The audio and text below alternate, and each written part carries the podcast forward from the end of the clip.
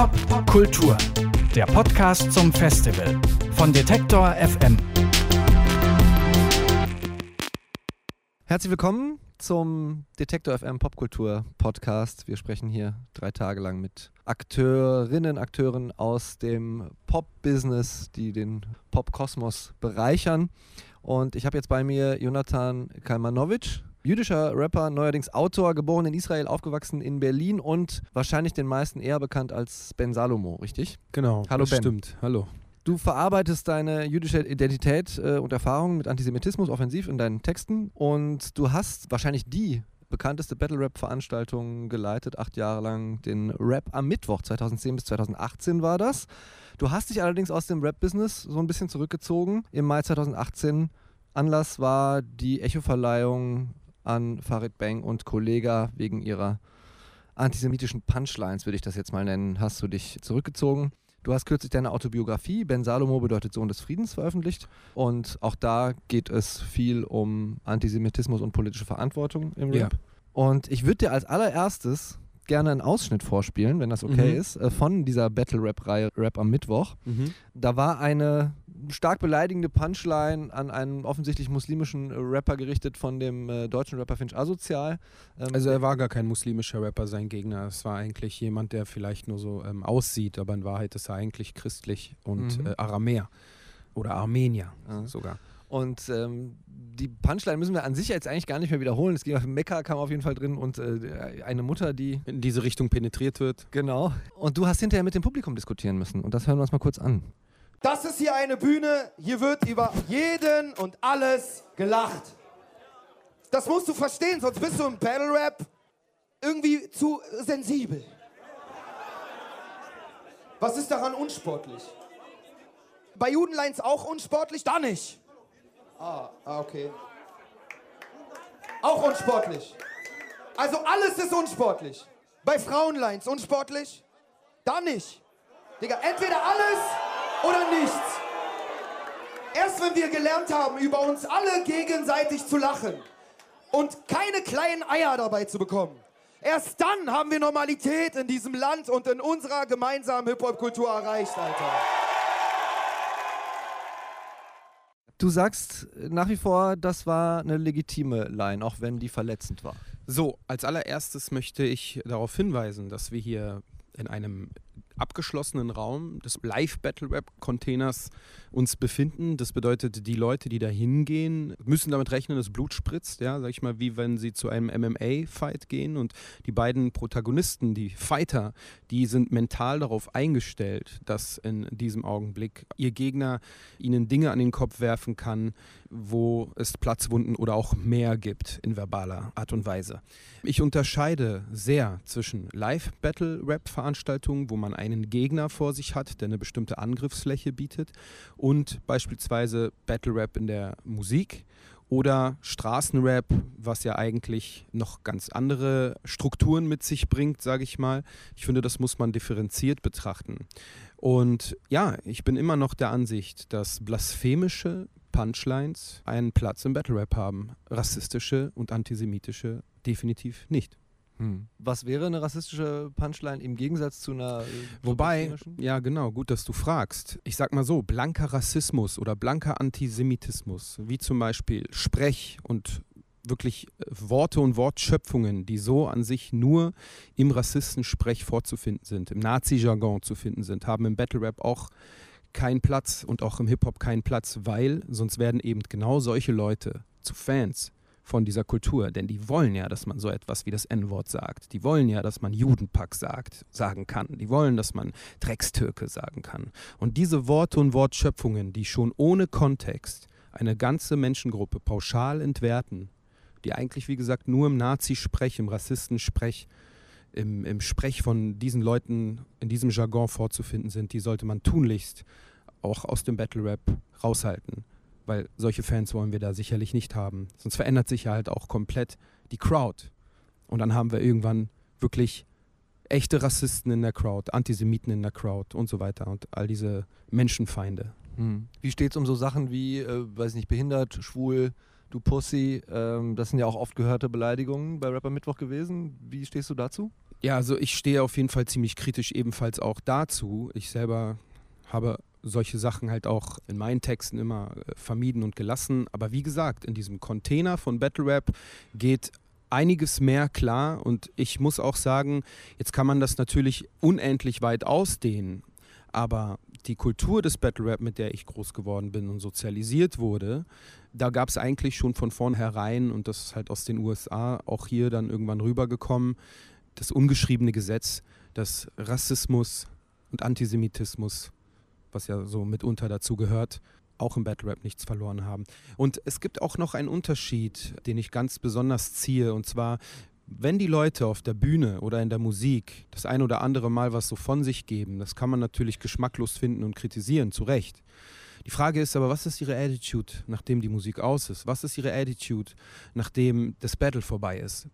Haben die dann die Boxhandschuhe weiter noch an und prügeln dann auch in ihrem Privatleben irgendwelche Leute mit diesen Worten? Oder ziehen sie die Boxhandschuhe aus und sind, sage ich mal, wieder die privaten Menschen und lassen solche Begriffe? Und da habe ich festgestellt, in, insbesondere beim Thema Antisemitismus, dass im Prinzip sehr viele der Rapper, und ich sage jetzt besonders außerhalb des Battle Rap Kosmos live, insbesondere bei den erfolgreichen Rappern, die hin und wieder in ihren Texten so antisemitische Verschwörungstheorien bedienen oder antisemitische Stereotype reproduzieren, dass bei denen diese Denkmuster vorhanden sind, auch im privaten Leben. Das heißt, wir reden hier von echten antisemitischen Weltanschauungen, die letztendlich nur ihren Ausdruck in der Rapmusik finden und Rapmusik wird so zum Vehikel für deren Erklärungsmuster und für ihre Weltanschauung und gleichzeitig auch zu einem Riesenmultiplikator, der dann wiederum eine Crowd eventuell mit solchen Denkmustern infiziert und ideologisiert und manipuliert.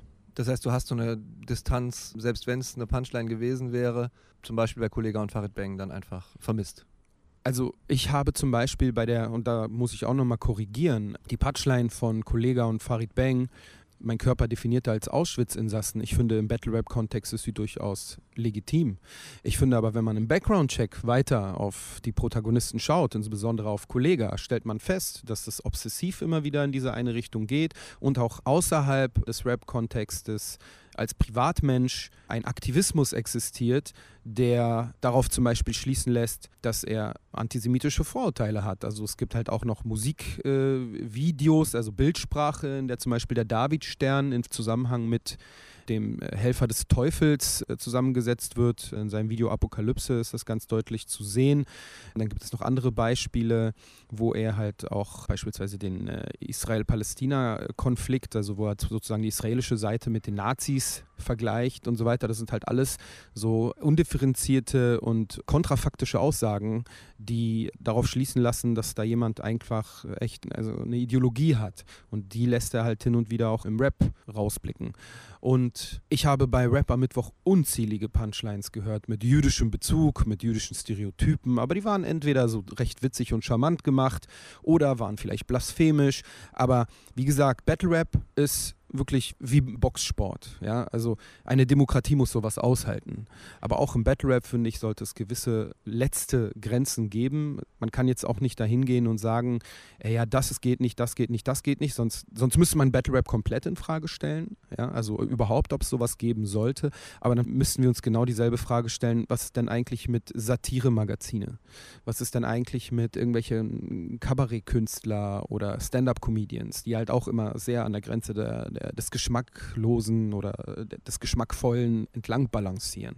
Wir leben in einer Demokratie, wir haben eine gewisse Form der Kunstfreiheit, wir haben die Aufklärung gehabt, die äh, gewisse Form der Aussagen äh, deckeln, würde ich sagen. Ich finde, Hass ist keine Meinung wenn man Hass und Hetze verbreitet und dazu wirklich auch eine Anschauung, eine Weltanschauung im Prinzip hat, die äh, im Background-Check immer deutlich wird, ich finde, dann sollte man genau hinschauen. Und ich habe in der Rap-Szene das leider oftmals entdeckt. Ich habe zum Beispiel jetzt als anderes Beispiel, und ich will das jetzt hier nicht relativieren, ich denke, es gibt auch in der Rap-Szene definitiv, definitiv großes Problem mit Sexismus, mit Frauenverachtung, mit Kriminalitätsglorifizierung, mit Drogenglorifizierung oder mit Homophobie. Ich habe tatsächlich auch Rapper irgendwann gehabt, die, wenn sie das Wort Schwuchtel öfters auf der Bühne benutzt haben, zum Beispiel, dass sie das dann halt auch im Privatleben benutzen und es auch so meinen. Ja, wenn sie jemanden sehen, der homosexuell ist. Und sowas verteidige ich auf gar keinen Fall.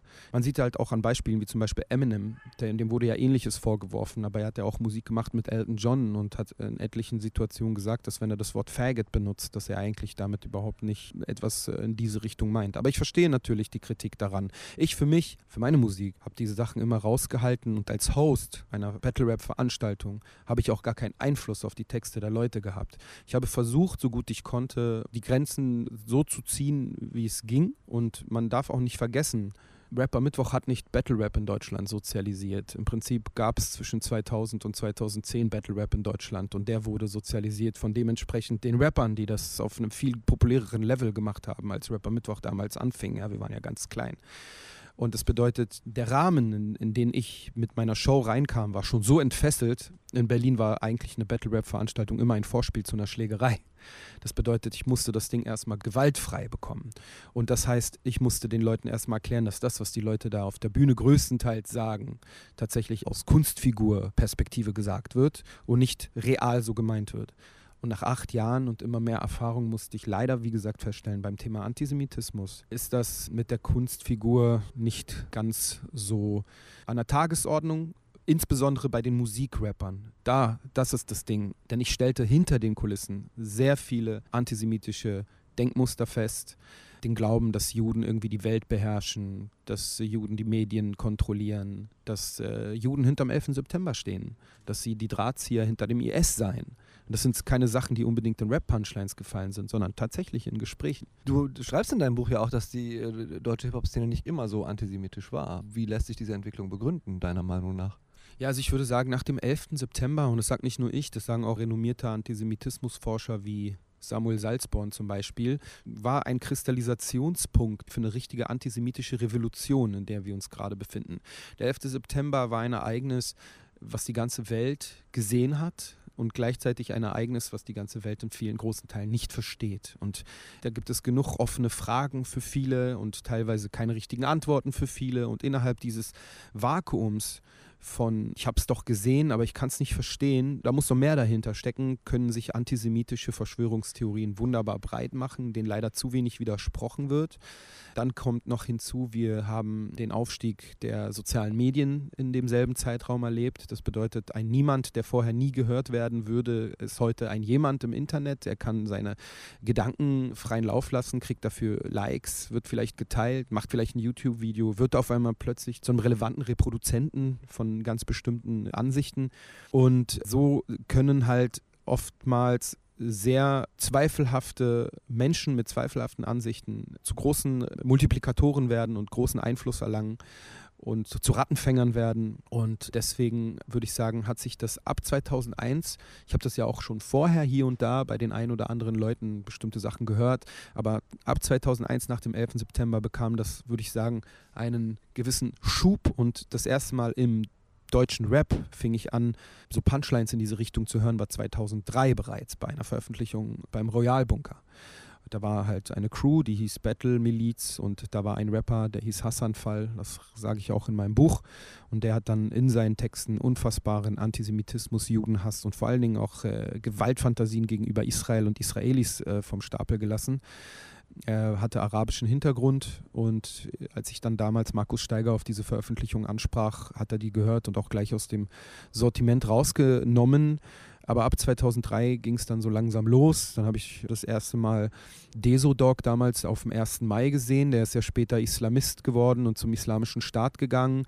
Hat er auf der Bühne die Hisbollah-Fahne 2006 gehisst und 2000 bis 3000 Leute vor der Bühne damals in Berlin-Kreuzberg haben, als sie die Flagge da gesehen haben, frenetischen Applaus und Lärm gemacht. Das war beängstigend, dass da anscheinend eine terroristische Organisation mehrheitsfähig irgendwie in der Gegend da wo der 1. Mai stattfindet, in Berlin gefeiert wird. Und ich würde sagen, das hatte auch Strahlkraft in den Rest Deutschlands, Berlin sowieso, ja, mit Bushido und vielen anderen Rappern, die danach oder in dem Zeitraum bekannt geworden sind. Es hatte eine Strahlkraft in die restliche Republik. Und dann haben wir später unzählige Rapper, die auch immer wieder antisemitische Stereotype reproduzieren, sei es Haftbefehl mit Rothschild-Theorie, sei es Jelo und Abdi, immer sehr verkürzt dargestellt, auch der Nahostkonflikt immer sehr verkürzt dargestellt, einseitig, mit einem äh, typischen äh, äh, Schwarz-Weiß-Bild. Die einen sind die Bösen, äh, das sind die Israelis und die armen äh, Opfer sind immer nur die Palästinenser und die Verbindung zwischen Israel und den USA und äh, die USA als Imperialisten und Israel als Brückenkopf des Imperialismus dort im Nahen Osten und so weiter und so fort. All diese Dinge fanden dann immer mehr Einzug in den äh, Rap, in die Musik auch und blieben nicht ohne Einfluss. Aber ich sag mal so, Antisemitismus im Rap ist nicht der Anfang. Der Anfang ist Antisemitismus in unserer Gesellschaft. Wir haben einfach ein großes Antisemitismusproblem ja auch in unserer Gesellschaft. Sei es von rechts, sei es von links oder sei es halt auch aus der migrantischen muslimischen Community ähm, oder halt auch in der Mitte in unserer Gesellschaft. Ist das Problem sehr groß und relevant und es wird immer größer und Rapper sind Populisten, die wollen halt einfach auch bei ihrem Publikum ankommen und wenn sie feststellen, ganz bestimmte Punchlines bekommen eine Crowd-Reaction, im besten Fall eine positive, dann wiederholen sie die immer und immer und immer wieder, weil sie auch entweder glauben, äh, die Stimme der Stimmlosen zu sein, sozusagen, also aus ihrer Community, oder weil sie jene, die eventuell vielleicht noch ambivalent sind oder vielleicht unwissend sind, aufklären möchten. Viele Rapper halten sich tatsächlich für Aufklärer, aber dabei sind sie eigentlich keine Aufklärer. Sie sind äh, anti-aufklärerisch eigentlich. Du hast eben das ähm, Stichwort Widerspruch schon angesprochen. Wenn es schon innerhalb der Rap-Szene so ein bisschen unkritisch äh, manchmal behandelt wird, und das war jetzt ein bisschen auch mein, mein Eindruck, es gibt ja auch zum Beispiel immer noch Magazine. Warum trauen die sich da nicht mehr zu machen oder das auch einfach mal klarer beim Namen zu nennen? Ja, also früher, als die Magazine tatsächlich noch eine Relevanz hatten im Sinne von Multiplikatoren und von, wir brauchen jetzt irgendwie die Juice oder irgendwie, keine Ahnung, hiphop.de, um bekannt zu werden, da konnten sie, sage ich mal, noch eine regulierende Funktion einnehmen. Aber mit der Digitalisierung, mit den sozialen Netzwerken, mit der Möglichkeit, dass die Künstler, egal ob es jetzt Rapper sind, dass die Künstler einen direkten Draht zu ihrer Fanbase haben und sie sozusagen per Knopfdruck über ein neues Album, über ein neues Produkt, über neues Merchandise, über die neue Tour informieren können, wurden die äh, Magazine auch insbesondere die Online-Magazine, die ja von Klicks leben, in ein Abhängigkeitsverhältnis gedrückt bei diesen Künstlern nicht relevant zu sein, sondern bei diesen Künstlern, ähm, dass die positiv gestimmt sind, diesen, diesen Magazinen gegenüber. Und wenn man da einen investigativen Ansatz hat, als Journalist, einen kritischen Ansatz, den Texten gegenüber hat, Rapper sind wirklich, das kann ich aus Erfahrung sagen, sind echte Diven, dann haben sie einfach keine Lust, bei diesem Interviewer dabei zu sein. Und erst recht sehen sie keine Notwendigkeit, wenn sie halt per Klick eh ihre 100, 150, 200, 300 und mehr tausend Leute, ihre Fanbase erreichen dann sehen sie auch gar keine Notwendigkeit, dahin zu gehen. Und das haben dann irgendwann auch die Magazine gecheckt, dass sie da einfach nicht zu tief graben dürfen, sonst werden sie halt einfach abgeschüttelt. Und die verlieren dann dadurch halt auch ihre Relevanz. Sie bekommen keine Views, sie bekommen keine Klicks und sie können nicht mehr davon leben, von ihrer Arbeit. Also von Journalismus ist es zur Hofberichterstattung geworden, zum Fanboy-Journalismus, wenn überhaupt. Eigentlich gar kein Journalismus mehr. Und das ist sehr, sehr schade. Nicht nur das, sie sind sozusagen dann eigentlich auch zu Mitläufern geworden und teilweise zu Komplizen. Richtig zu Komplizen. Ob der Journalismus äh, und, und, warum es einen kritischen Journalismus braucht, sprechen wir heute auch nochmal drüber äh, mit, mit Dennis Pohl tatsächlich, warum es einen unabhängigen Musikjournalismus braucht. Ähm, findest du, dass sich seit der Debatte um Farid Beng und Kollega, in der, also die ja medial relativ breit diskutiert wurde, sich was getan hat? Wieder in Richtung Awareness, sage ich jetzt mal? Ich finde nicht ich stelle mal jetzt eine Gegenfrage. Ähm, wenn ein MTV-Moderator sagen würde, die Sudetendeutschen sind Opfer des Holocaust, was würdest du sagen? Ich glaube, ich würde den Fernseher ausmachen. Fernseher ausmachen. Würdest du sagen, er sollte weiter MTV-Moderator sein? Ist das wegen Awareness? Ja, ich finde das extrem schwierig.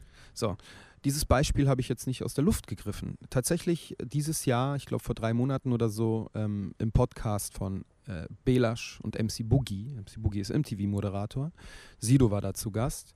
Die haben unter anderem auch über mein Buch geredet. Ähm, und dann fragt irgendwann Sido den Belasch, ist ein iranischstämmiger Rapper aus Berlin-Kreuzberg, ähm, was denn Antisemitismus sei. Und Belasch sagt, Antisemitismus sei ein reiner Kampfbegriff, um Leute mundtot zu machen. Er sagt, er sagt, ähm, Antisemitismus äh, ist kein Judenhass, sondern Hass auf Semiten. Ja? Und Semiten sind halt auch Araber, alle semitisch sp äh, sprechenden Menschen. Somit können Araber auch keine Antisemiten sein.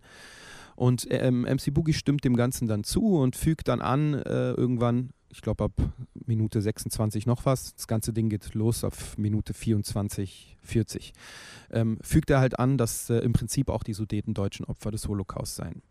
Und ich habe keine große ähm, Welle der Empörung seitdem gehört. Dieses Video hat über 310.000 Views inzwischen. Viele der Fans schreiben darunter, oh, ich habe jetzt was dazugelernt, ich wusste das noch gar nicht mit dem Antisemitismus.